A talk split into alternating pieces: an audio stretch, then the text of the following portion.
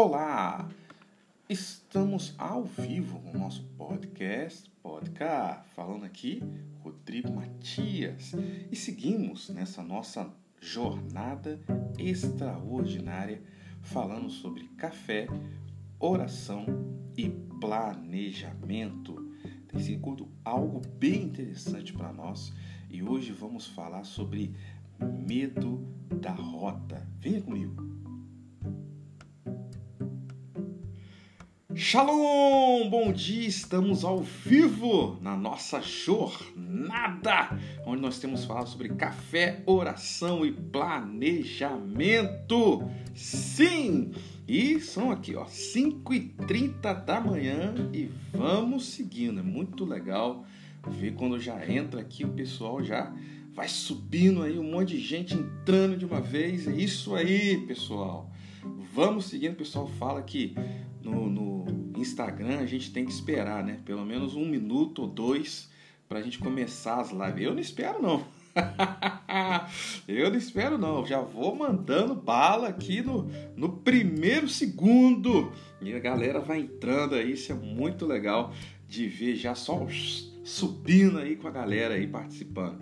Gente, vai mandando para pelo menos 10 pessoas o link dessa live, hein? E não esquece do coraçãozinho, ó vai deixando o coraçãozinho aí também, que ajuda no nosso engajamento.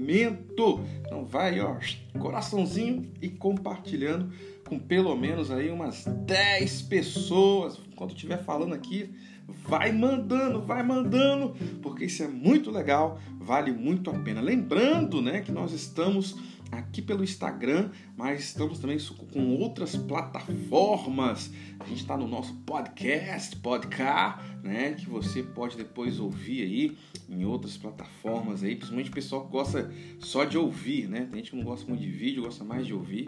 E tem sido muito legal. Eu estava vendo algumas métricas né, dessas nossas, dessas no, desses nossos episódios, dessa nossa jornada.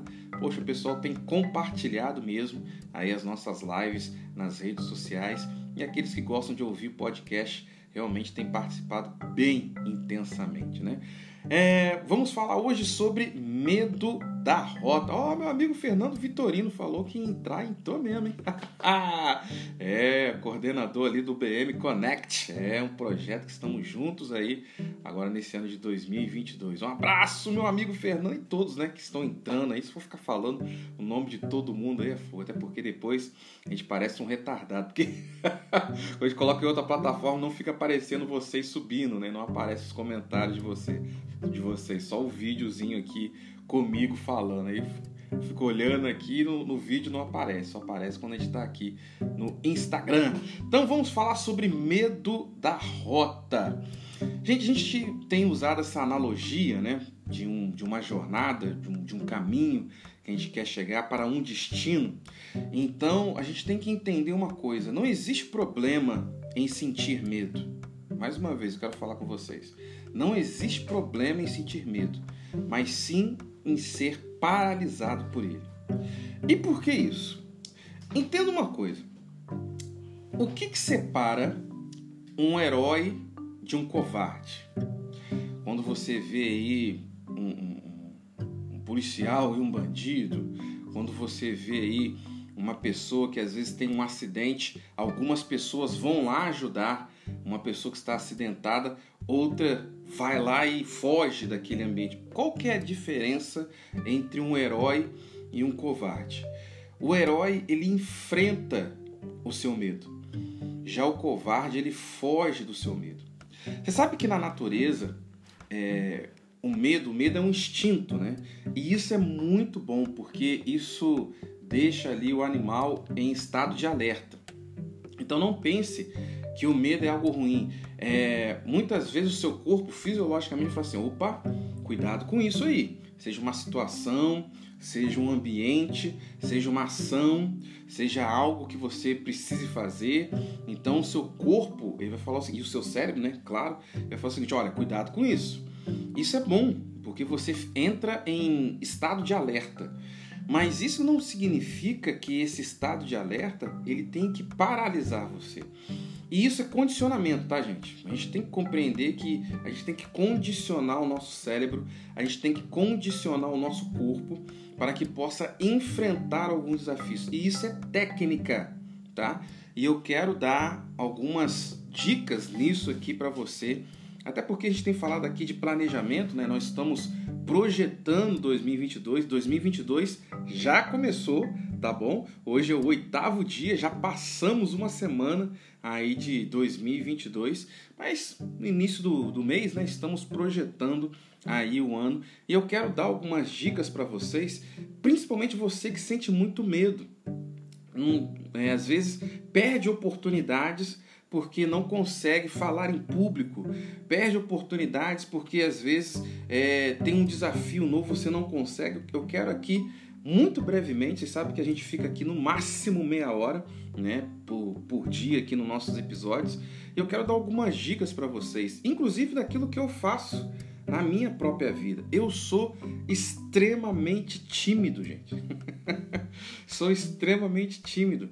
É, Existem alguns tipos de temperamento, quatro específicos, né, que eles falam, que é o colérico, o sanguíneo, melancólico e fleumático.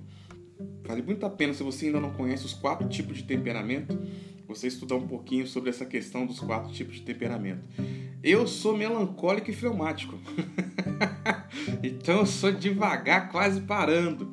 Mas, por força de algumas oportunidades que me foram dadas, Hoje, por exemplo, estou atualmente como presidente do Conselho de Pastores da minha cidade, Volta Redonda. Eu sou professor de ensino médio e professor universitário. Eu sou pai de três crianças, sou marido, né? cuido de centenas de pessoas né? na minha função eclesiástica, né? porque eu cuido de pessoas na minha igreja local, cuido de pessoas de, das nossas igrejas externas no Brasil e fora do Brasil, dando atendimento. Então eu não posso ser tímido. eu tenho que ter um protagonismo, eu tenho que saber falar com pessoas, eu tenho que saber me impor, eu tenho que saber colocar ideias, eu tenho que saber é, direcionar pessoas. Mas, Rodrigo, como é que você faz se você é tímido? Tem técnica. E aí eu quero dar uma técnica aqui para vocês sobre isso, né? Sobre essa questão que nós falamos aqui. Então, Primeira coisa, você está numa reunião, né? Reunião mesmo, seja de empresa, seja da escola, seja alguma coisa que você tenha que fazer. Você está numa reunião. Eu tenho uma técnica. Toda vez que uma pergunta é feita, eu levanto a mão. Às vezes eu não sei nem o que eu quero perguntar, mas alguém fala assim: alguém quer perguntar alguma coisa? Eu vou lá e levanta a mão. É um ato. Eu já treinei o meu cérebro já treinei o meu cérebro para isso. Como é que você treina o cérebro para isso, Rodrigo? Você tem que tomar atitudes nessas situações. Já teve casos de reunião que a pessoa alguém tem uma pergunta? Eu levantei a mão. A pessoa, qualquer pergunta? Não, eu queria entender. E para não ficar sem graça, né, eu invento uma pergunta lá, mas para que possa ter oportunidades né, e a gente possa se destacar em alguns ambientes. Eu, eu faço muito treinamentos né? Eu tenho uma consultoria, uma das minhas empresas é uma consultoria e eu faço muitos treinamentos. E eu não sei se você já participou de, um, de uma dinâmica, né? quem gosta muito é galera coach, mas é uma dinâmica legal, onde você vai passando, geralmente é um envelope, ou às vezes um microfone, ou às vezes um objeto, e uma música vai tocando. Aonde para, você tem que responder uma pergunta. Antigamente, toda vez que tinha esse negócio, eu era aquele que passava logo o negócio rápido, né? E depois, com o tempo, você quer saber de uma coisa? Eu tenho que ter protagonismo nesse negócio. Aí eu me lembro de uma vez que a gente foi fazer uma dinâmica dessa, era um treinamento de uma empresa, né? Inclusive eu ainda faço parte dela, não tão ativamente, mas eu continuo fazendo parte dela. É uma franquia. E aí o, o, o treinador lá tava lá passando, ó a gente vai passar agora para vocês aí um, um envelope. Dentro do envelope tem uma pergunta. E aonde parar você vai ter que responder essa pergunta. Aí começou a galera a passar, tipo assim, não quero responder não, não quero responder não. Quando o envelope chegou na minha mão, eu segurei. Eu quero saber. Aí o pessoal, vai passar não? Eu falei assim, não. é para responder pergunta? Vou responder. Lá, vambora. E tô ali, a música rolando, todo mundo olhando, gente rindo, tipo assim, ah, vai responder a pergunta, tal, tal. E aí, quando a música parou, eu falei assim, aonde tá o envelope? Eu falei assim, tá aqui, ó, tá comigo. Eu falei assim, abre o envelope. Aí eu abri o envelope. Dentro do envelope tinha 100 reais. eu gosto demais dessa dinâmica, né? Às vezes o pessoal coloca bala, bom, mas esse dia foi legal, tá 100 reais. Mas olha, esses 100 reais é seu. Aí a galera, ué, O cara segurou. Ué, não tava rindo porque eu segurei e respondi a pergunta. Aí essa é a dica que eu quero dar para vocês. Sabe, oportunidades. Podia ter uma pergunta lá mesmo, alguma coisa que pudesse me envergonhar, alguma coisa assim, mas o que pagar esse risco, sabe? A gente tem que entender um pouco mais sobre isso quando a gente fala de, de medo da rota, sabe? Enfrente o medo, sabe? Não, não, não seja paralisado por isso. Sabe, nada é grande demais, gente. Nada é caro demais ou qualquer outro obstáculo que você queira colocar e se autoimpor. Sabe, nada. Entenda uma coisa, eu posso tudo. Posso tudo. Ah, mas eu não sei se eu vou conseguir pagar tal coisa. Vai conseguir sim. Faz um planejamento, igual a gente já falou aqui, e manda bala. Ah, mas eu não sei se eu vou conseguir falar. Eu recebi uma promoção, eu não sei se eu vou conseguir falar com as pessoas. Vai sim, você consegue. Vai lá, se prepare. Ah, porque agora eu estou numa nova posição na empresa, eu vou ter que liderar pessoas, eu não sei se eu tenho capacidade. Tem sim. Tem sim, senão não teria dado essa oportunidade para você, sabe? Vá em frente, siga, não, não, não seja vencido pelo seu medo, né? Que você possa avançar nisso. Gente, eu, eu agora aprendi uma técnica, né? Já, já, tam, já estamos aqui em dezenas de pessoas e no meio também falar aqui com vocês, ó, vai mandando para pelo menos umas 10 pessoas aí esse link, ó, coraçãozinho, coraçãozinho que ajuda a gente no engajamento aqui, é, aqui nesse, nessa plataforma aqui conosco. Outra coisa que eu preciso falar com você sobre medo da rota, né? Muitas vezes é, a gente vai, vai se deparar com situações inusitadas. E isso, o inesperado, nos dá medo, sabe? É, eu estava fazendo um estudo sobre o medo, é, é, muito legal a gente entender o que, o que nos dá medo. Quando eu falo nos dá, eu falo de humanidade no geral. A humanidade tem alguns medos coletivos. Por exemplo, medo do novo.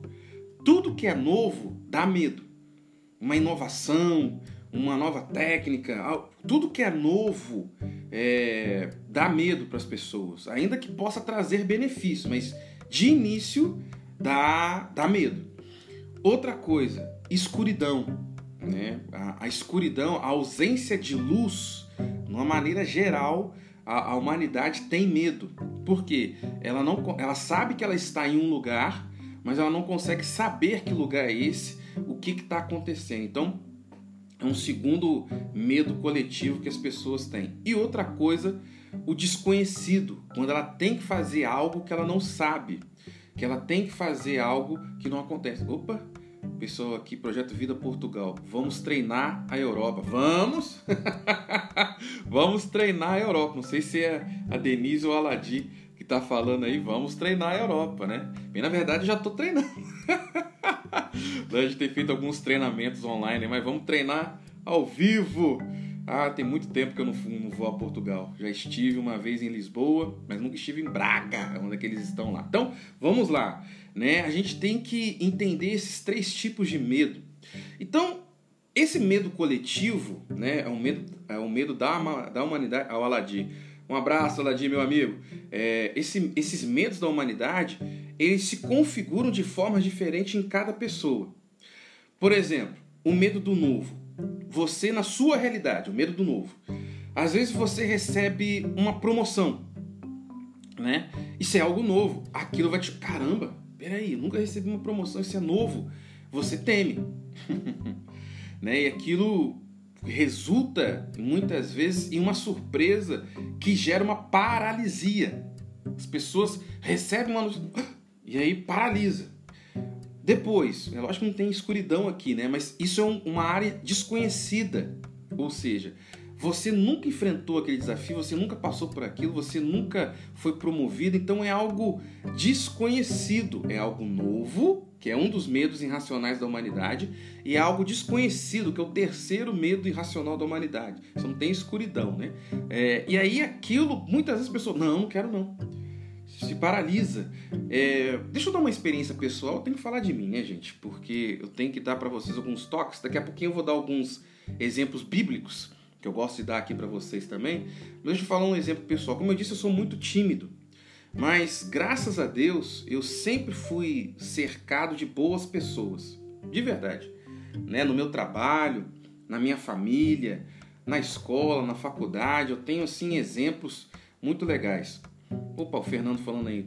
Tudo principia na própria pessoa. Gonzaguia. É isso aí, Fernando, é isso aí mesmo né, frase. Gente, eu tô doido para fazer a nossa live à noite, onde eu vou poder interagir mais com vocês. Aqui eu não posso interagir com todo mundo, porque se eu ficar respondendo cada pergunta aqui, né, e cada interação não dá. Mas alguns aqui vale a pena a gente, a gente pontuar. Mas na nossa live da noite não, daqui a pouco a gente coloca aí as artes tudo mais.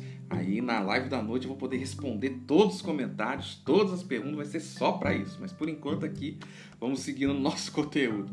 Então, é, esses dois medos, é, dos três, esses dois medos se tornam uma base para as pessoas, né? Então elas têm medo do novo e têm medo de algo desconhecido e muitas vezes rejeitam oportunidades. E aí é que eu quero falar com vocês.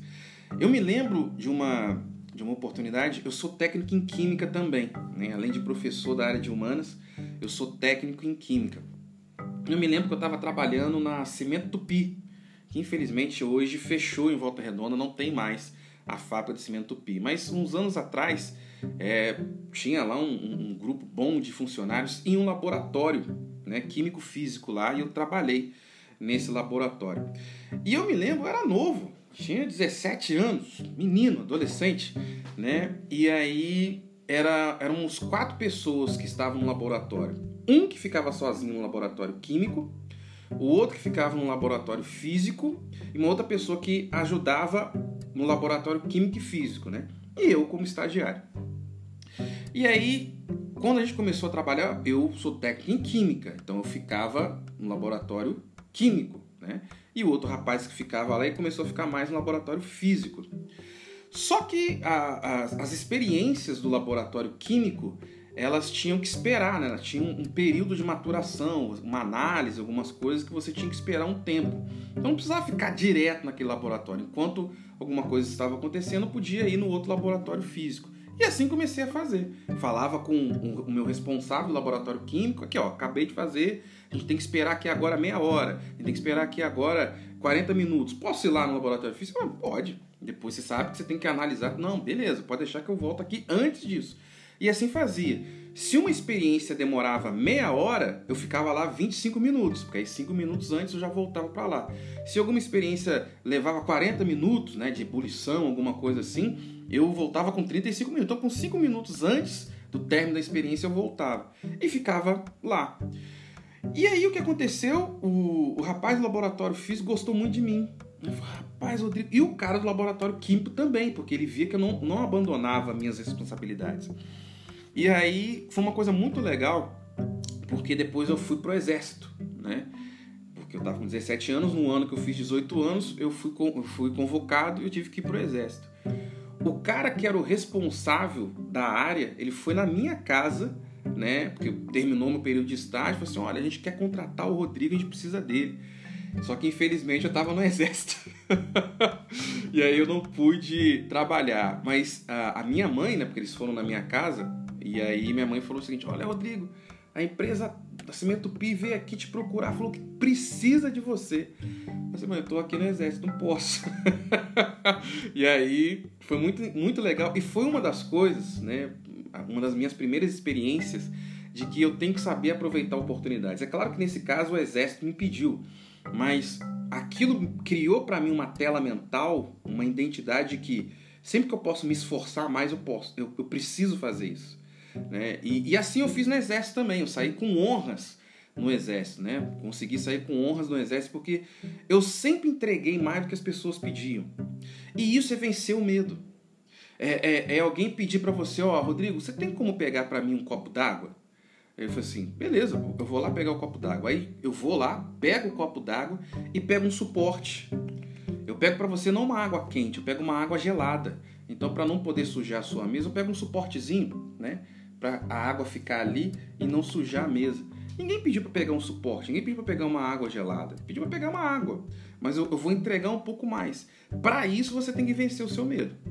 Ah, será que a pessoa vai gostar? Ai, será que eu, eu posso fazer isso? Não, faça! Né? Entregue a mais, vença essa paralisia. Ah, recebi uma proposta de emprego e nessa proposta eu já recebi logo com um mês, dois meses, três meses uma promoção. Assuma, sabe? Pega. Ah, mas eu não vou ganhar dinheiro por isso. Gente, é uma das coisas que a gente vai falar nessa jornada, sabe? É uma das coisas que a gente vai falar nessa jornada. Esquece um pouco grana, cara. Esquece. Que isso, Rodrigo? A gente precisa de grana. Eu sei, cara. Eu sei. Eu sei que você precisa de dinheiro para pagar suas contas, tal, tal. Mas entenda que existem oportunidades que a experiência vai valer mais do que o dinheiro que você vai receber. Tem coisas que vão te dar muito mais trabalho. Escuta o que eu estou falando aqui. Vai te dar muito trabalho. Você vai ter que se esforçar mais. Mas a experiência que você vai ter naquilo, dinheiro nenhum na vida vai pagar sabe? E você vai levar para sua vida inteira. Mas isso não é, não é, tema de hoje, não. Se a gente for falar um outro dia, aqui é questão do. Então, assuma. Né, essas responsabilidades que forem delegadas a você. Tô falando que você tem que fazer trabalho escravo, né, mas entenda que tem algumas coisas que vão te dar a, uma oportunidade de ter uma experiência que normalmente você não teria em outros lugares. Então isso é importante. É, eu quero dar dois exemplos bíblicos, como eu disse, eu, eu quero sempre dar para vocês princípios bíblicos, ainda que eu não leia os textos. Tem duas histórias sobre medo que me chamam muita atenção na Bíblia. Tem outras, mas essas duas me chamam muita atenção. A primeira é de Moisés e a segunda de Gideão. Quem era Moisés? Moisés ele foi criado a vida inteira com a cultura egípcia. Ele era hebreu, mas ele foi criado 40 anos no palácio. E aí depois matou um egípcio, teve que fugir para o deserto e ficou mais 40 anos no deserto. Nessa jornada de mais 40 anos, já estava com 80 anos, ele, ele recebeu uma mensagem, uma revelação de Deus. E aí quando Deus falou com Moisés, ele teve medo, assim, como é que eu vou falar com o povo? Em, em nome de quem que eu vou? Aí Deus falou assim, eu sou. Eu falei assim, não, mas eles, quando eu for falar com eles, eles vão pedir alguma coisa, alguns sinais. Aí Deus dá um sinal, fala, bota a mão aí debaixo do seu sovaco. E colocou lepra, bota a mão de novo, sem lepra. Tá aí o primeiro sinal. Ah, mas e aí eles vão poder, às vezes, me questionar algumas coisas. O que, que você tem na mão? Ah, eu tenho um cajado, joga ele no chão, virou uma cobra. Pega pela ponta, pum, beleza. Todos os impedimentos que Moisés deu, Deus deu uma resposta. Isso eu acho fantástico. Isso é raro, tá? Isso é raro. Você não vai ver muito na Bíblia Deus chamando alguém, alguém impor condições a Deus e Deus responder essas condições. Moisés aconteceu isso. E aí, falei assim: não, Deus, como é que eu vou fazer? Né, eu, eu, eu sou gago, eu tenho a língua presa. Aí Deus perde a paciência, né? É uma forma de antropopatismo, né? Que é forma de dar sentimentos humanos a Deus. Ó, oh, já te mandei, já te dei sinal, vai, vai embora. E Moisés vai, né? Com medo, inseguro, do jeito que ele era, mas fez e fez uma coisa extraordinária. Tem momentos na nossa vida, pessoal, que você não vai deixar de sentir medo. Escute isso que eu tô falando com você. Você não vai deixar de sentir medo. Você tem que ir com medo e tudo, filho.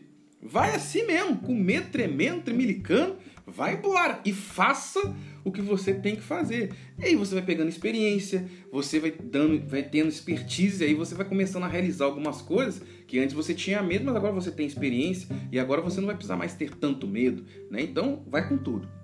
Outra outra história que eu gosto muito é de Gideão. Gideão era da tribo de Benjamim. A tribo de Benjamim é uma das menores das 12 tribos de Israel. E a Bíblia fala em Juízes que Gideão estava malhando trigo no lagar. Eu preciso desmistificar umas coisas para vocês que eu sei que às vezes o padre, o pastor explicou para você, mas é, eles queriam te ensinar uma coisa, mas ensinaram errado. Eles falam que por Gideão estar malhando trigo no lagar, só para você entender, lagar é lugar de pisar uva. você malha trigo é na eira. A eira é um campo aberto, tá? Então lagar é lugar de uva, eira é que é lugar de você malhar trigo.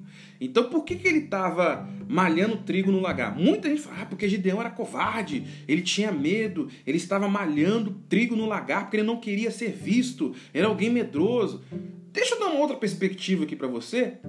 Eu até concordo com esses pregadores, né, que Gideão sentia medo. Concordo.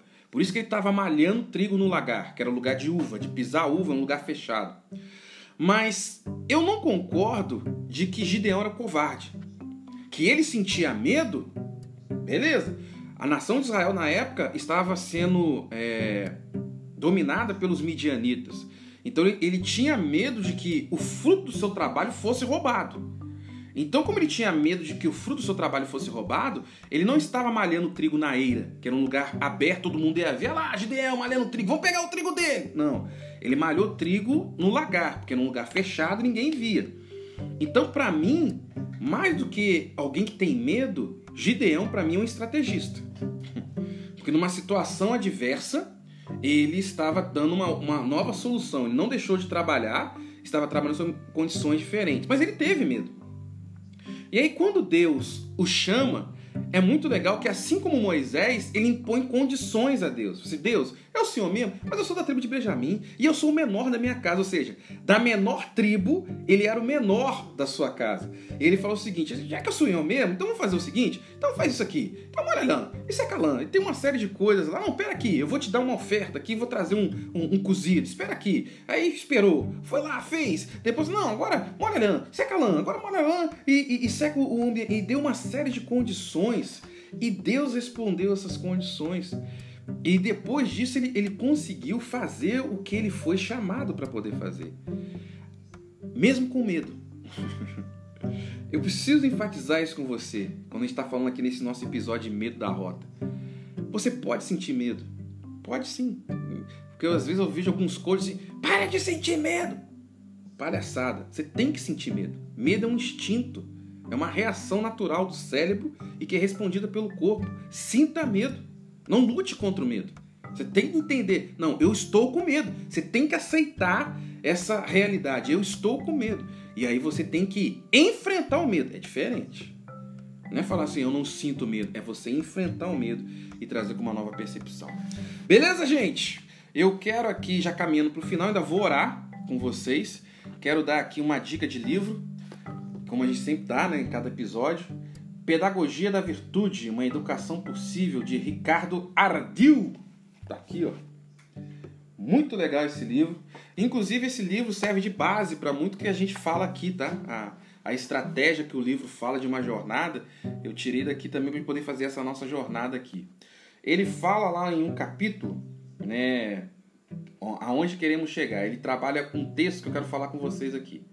Qualquer empreendimento, por mais simples que seja, exige um mínimo de planejamento.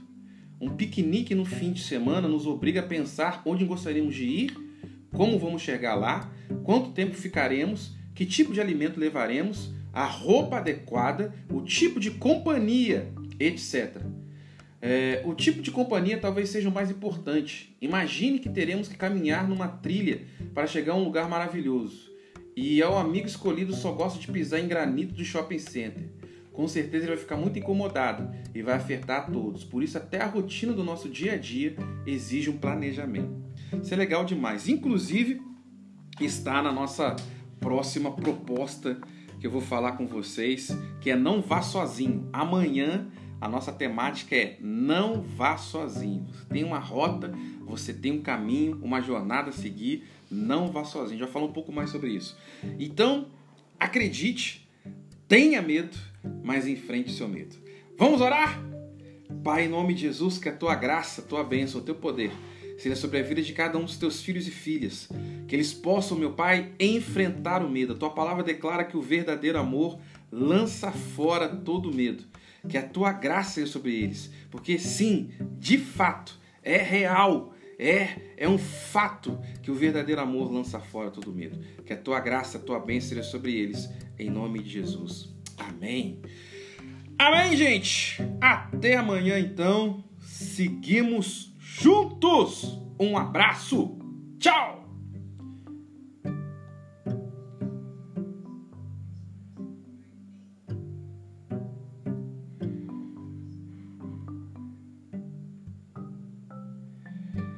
E você que está aqui no nosso podcast, podcast, seguimos com essa nossa jornada. E todos os dias, até o dia 22, novos episódios. Um abraço, tchau!